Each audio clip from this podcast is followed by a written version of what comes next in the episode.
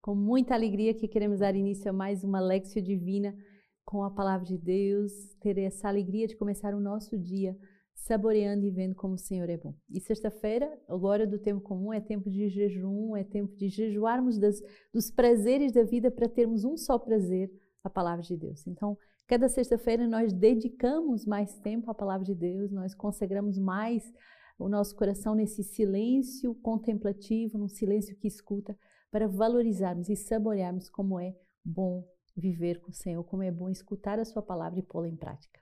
Quero acolher a todos os meus irmãos de vida, de aliança, hoje de modo muito particular, dos irmãos do Carmo e de, do Tabor, lá em, em Belém. É com muita alegria que vamos viver esses dias juntos com os nossos fundadores que já chegaram, encantados de descobrir essa casa bonita do Carmo, tudo que Deus já fez de maravilhas na sua divina providência.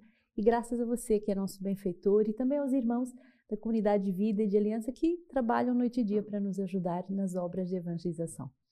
O meu grande amor também a todos aqueles que seguem esta Lexio Divina com muita fidelidade, que têm enviado tantos testemunhos com maravilhas que a palavra de Deus opera em suas vidas. Então, nosso muito obrigado por todo esse sim à palavra de Deus e queremos já mergulhar em Eclesiástico 44, 1 a 9 a 13. Elogiemos os homens ilustres, nossos antepassados, em sua ordem de sucessão.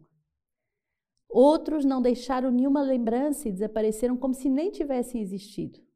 Existiram como se não tivessem existido, assim como os seus filhos depois deles. Mas eis os homens de bem, cujos benefícios não foram esquecidos. Na sua descendência, eles encontram uma rica herança, sua posteridade.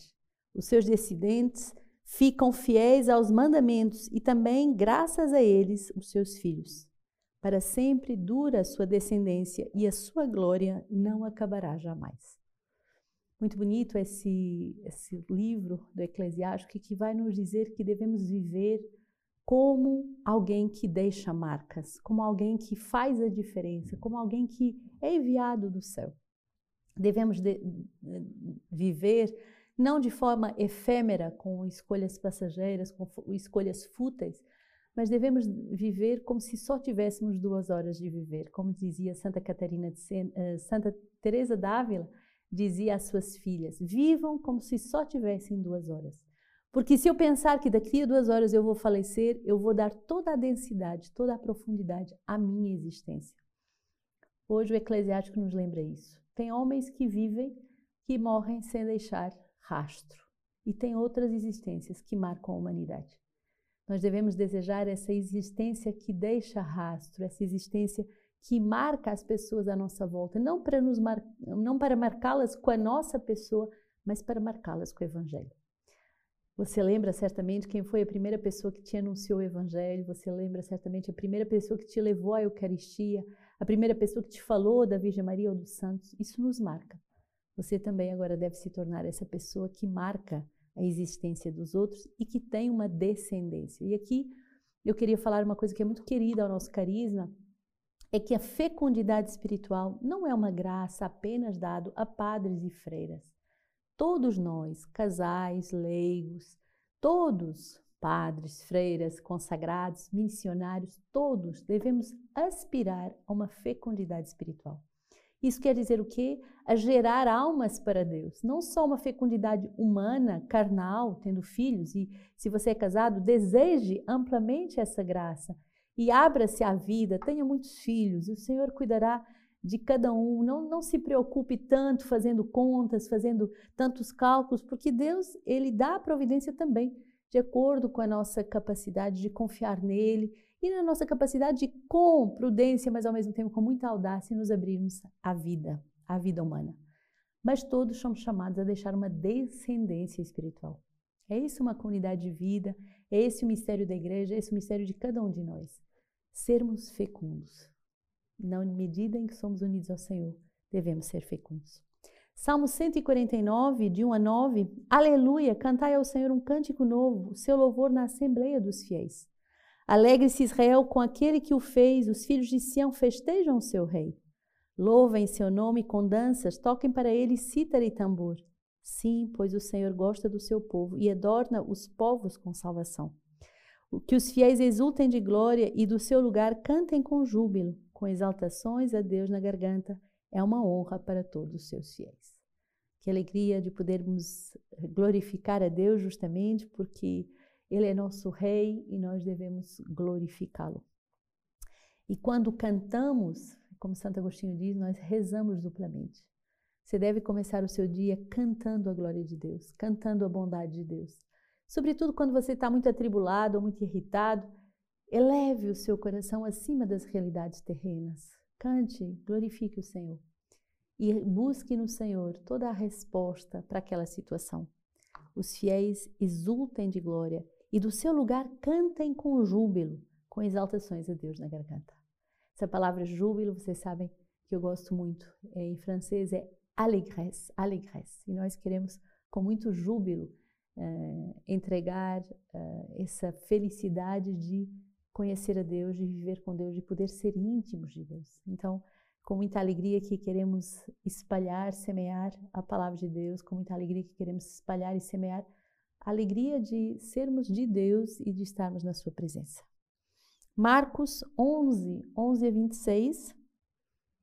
Entrou no templo em Jerusalém e, tendo observado tudo como se fosse já tarde, saiu para Betânia com os doze. No dia seguinte, quando saíam de Betânia, teve fome. Ao ver à distância uma figueira coberta de folhagens, foi ver se acharia algum fruto, mas não encontrou senão folhas, pois não era tempo dos figos. Dirigindo-se à árvore, disse: Ninguém jamais coma do teu fruto. E os teus discípulos o ouviram. Chegaram a Jerusalém e entraram no templo. Ele começou a expulsar os vendedores e os compradores que lá estavam. Virou as mesas dos cambistas e as cadeiras que, dos que vendiam pombas e não permitia que ninguém carregasse objetos através do templo. E ensinava-lhes, dizendo: Não está escrito: A minha casa será uma casa de oração para todos os povos? Vós, porém, fizestes dela um covil de ladrões. Os chefes dos sacerdotes e os escribas ouviram isto e procuraram como o matariam. Eles o temiam, pois toda a multidão estava maravilhada com o seu ensinamento. Ao entardecer, ele se dirigiu para fora da cidade. Passando por ali de manhã, viram a figueira seca até as raízes. E Pedro lembrou-se e disse-lhe: Rabi, olha a figueira que amaldiçoaste e secou. Jesus respondeu-lhe: Tende fé em Deus. Em verdade, em verdade vos digo: se alguém disser a esta montanha, ergue-te e lança-te ao mar, e se não duvidar no coração, mas crer o que diz, no que diz se realiza, assim acontecerá. Também por isso vos digo: tudo quanto suplicardes e pedirdes, crede que recebestes, e assim será para vós. E quando estiverdes orando, se tiveres alguma coisa contra vós, perdoai-lhes, para que também o vosso Pai, que está nos céus vos perdoe as vossas ofensas. Que bonita essa palavra e forte. Né? O nosso Deus não é um Papai Noel, é um Deus firme, é um Deus que nos educa a uma vida de pureza e de retidão. Qual era o contexto? Uh, Jesus sai de Betânia com os doze e passa e vê uma, uma figueira estéril, uma figueira que não dá fruto, só tinha folhas. E ele vai falar disso, que ninguém jamais coma do teu fruto. Quer dizer que se és estéril, então o teu nome é esterilidade. O teu nome não vai gerar, a tua presença não vai gerar fecundidade à tua volta. E depois ele vai nos mostrar o que é que nos torna estéreis. Né? Essas duas parábolas, na verdade, a parábola da, da figueira que está entre a parábola uh, que fala dos vendilhões do templo, parece que não tem nada a ver, mas afinal é a chave de leitura. Somos estéreis quando abandonamos a vida de oração. A figueira deixa de dar fruto quando ela abandona a vida de oração. E Jesus entra no templo e vê que finalmente as pessoas não vinham ao, templo para rezar, mas para fazer uma série de comércios por causa dos sacrifícios. Elas enchiam uh, a casa de objetos para uh, vender para, para os sacrifícios. Fizeram da sua casa um covil de ladrões. Então ele vai com muita energia expulsar aquilo tudo, expulsar toda aquela impureza finalmente, as pessoas que dizem que vão para o templo para rezar, mas na verdade vão é fazer comércio, e logo a seguir a videira pode dar fruto de novo. Quer dizer o quê? A nossa fecundidade depende da nossa união com Deus. É uma, uma frase muito forte que nós acreditamos na comunidade. A nossa fecundidade depende da nossa união com Deus. Quer dizer, expulsa do teu coração tudo que te distrai da oração, tudo que te afasta da unidade com o Senhor, tudo que te afasta da união com o teu Deus. Expulsa, deixa o Senhor expulsar, mas expulsa com a tua autoridade. E aí tu vais encontrar a tua fecundidade, a tua fecundidade que é cheia de uh, brilho, que é cheia de luz, que é cheia de pureza, que é cheia de grandeza. A tua fecundidade que vai trazer de verdade essa alegria ao teu coração. Por isso, o Senhor vai dizer: tudo o que pedirdes, tudo o que suplicardes, vais receber. E vais ter essa autoridade espiritual tão forte que é uma montanha de obstáculos, tu vais dizer: ei, tchic, vai para ali esse obstáculo. Quer dizer que a pessoa entra numa escola da fecundidade quando ela é unida ao Senhor e ela entra numa escola da autoridade espiritual. Autoridade espiritual não é autoritarismo, eu faço o que eu quero, quando eu quero, quando eu mando, quando eu desmando e todo mundo tem que me obedecer. Não, não é isso. A autoridade espiritual é escutar a vontade de Deus e ser instrumento para que essa vontade aconteça. Eu agora devo pedir aquilo que o Senhor me inspira de pedir e por isso isso vai acontecer. Essa reviravolta dessa figueira estéreo para agora uma figueira que vai ser fecunda é a reviravolta que a vida de oração produz em nossa vida. Por isso a nossa insistência, reze com a palavra de Deus, reze com Alexio, reze, reze, porque uma pessoa que reza, ela não vai ficar do mesmo jeito. Uma pessoa que de verdade se põe na presença de Deus, ela vai ter a sua vida transformada. Por isso a nossa insistência, por isso todo o esforço da comunidade em espalhar a Lexio Divina nos quatro cantos do mundo. E eu lhe peço, me ajude foram as primeiras rotas do verbo lançadas desde o nosso retiro do carisma. Eu falei que agora iriam rotas do verbo espalhadas para várias regiões do Brasil e do mundo para espalhar de novo a palavra de Deus. Então foi a primeira missão aqui no, no Rio de Janeiro, nessa região, é, a Volta Redonda, uma diocese aqui bem próximo de nós, e foi muito feliz essa missão, o padre, a paróquia, tudo que foi visitado, semeado, e várias pessoas, mais de 400 pessoas que agora se comprometem a fazer a sua Lexio e a caminharem passo e passo com o coração da igreja. Me ajude a semear a palavra de Deus, porque tem pessoas que podem adquirir essa Lexio, mas tem outras que não podem.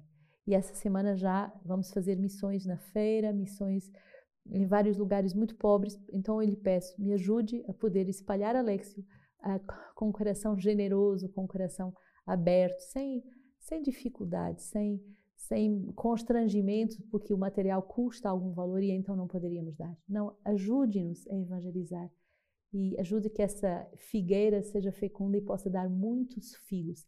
E você sabe que o figo é o fruto por excelência que representa a palavra de Deus. Por quê? Porque o fruto maduro tem uma gota de mel. E a palavra de Deus é essa gota de mel que vai nos encher da doçura da presença de Deus. Manducando a palavra de Deus, eu vou saborear o mel da sua presença. Então me ajude a encher essa terra de figos, figos maduros, para que o seu povo possa ser bem alimentado e possa viver um caminho de perdão, de reconciliação. É muito espantoso que no fim, no versículo 25, diz justamente isso. Orando, se tiveres alguma coisa contra alguém, perdoai-lhe, porque também o vosso Pai que está no céu vos perdoa. Quer dizer, a palavra de Deus ela é muito concreta, ela fecunda as nossas vidas, mas ela também reconcilia os nossos corações com os outros. Quer dizer que nós entramos numa atitude de unidade e de amizade espiritual. Hoje, a leitura patrística que nos é proposta é de São Gregório Magno, Papa, muito importante, e vai nos falar nos livros da Morália sobre o livro de Jó. E ele diz assim: Quem é escarnecido por seu amigo como eu, invocará a Deus que o atenderá. Com frequência, o espírito fraco, ao receber o bafejo da fama humana por suas boas ações, deixa-se levar para as alegrias exteriores, chegando a interessar-se menos pelo que deseja interiormente. Deleita-se então, languidamente no que ouve de fora, alegre-se mais por ser chamado de bem-aventurado do que por sê-lo de fato. Esperando com avidez as palavras de elogio, abandona o que começará a ser Separa-se de Deus justamente naquilo que deveria ser louvado em Deus. Às vezes, ao contrário, O homem afirma-se com a constância no agir reto e, no entanto, é maltratado pelas zombarias humanas.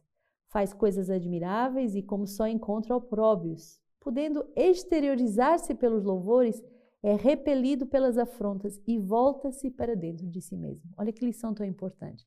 Quando você é glorificado, você se abre aos outros, você gosta de ser elogiado e isso enche o teu orgulho. Mas quando há opróbios, quando há críticas, você vai se recolher dentro de ti e você vai fazer um caminho de união a Deus.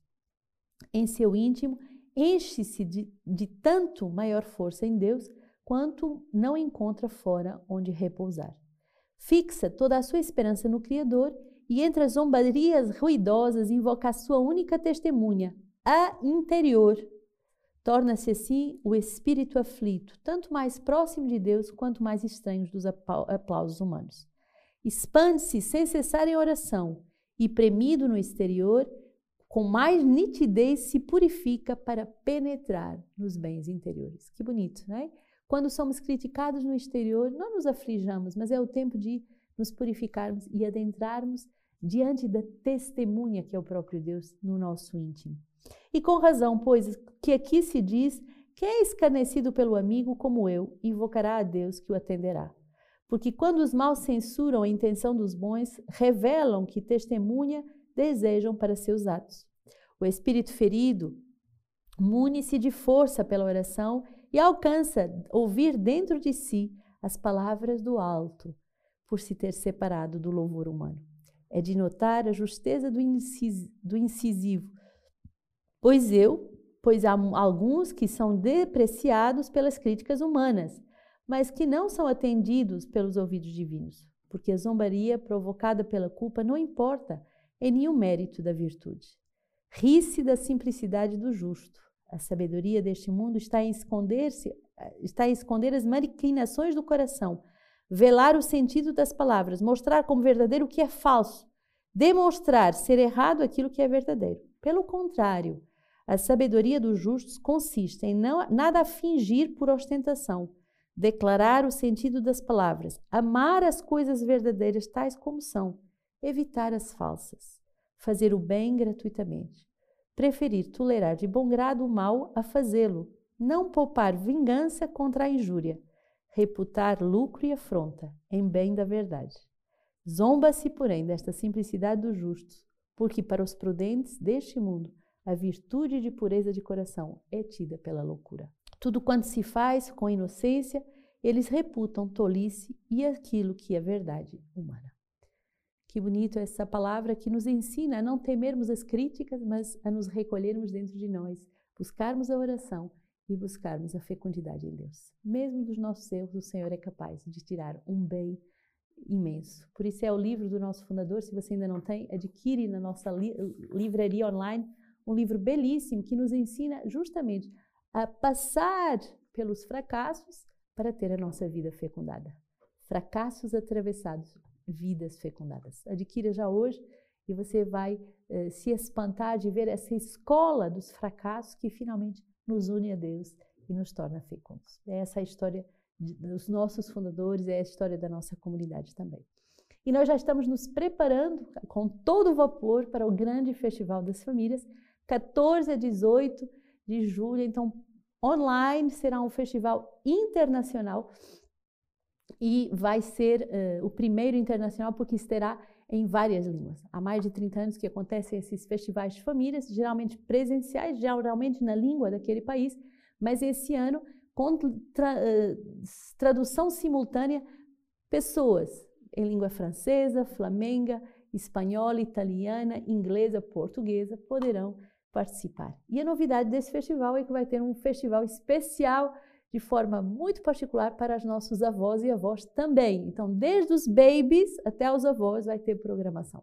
O Papa nos pede uma atenção particular para os avós, que muitas vezes se sentem sós e eles têm tesouros de sabedoria a nos dar. Então, inscreva, você que é avô, você que é avó, inscreva-se, inscreva os seus netos, inscreva as suas tias, primos, cunhados, amigos, inscreva, porque todos nós temos uma família e todos nós precisamos de uma família espiritual. E que Deus nos abençoe e nos guarde.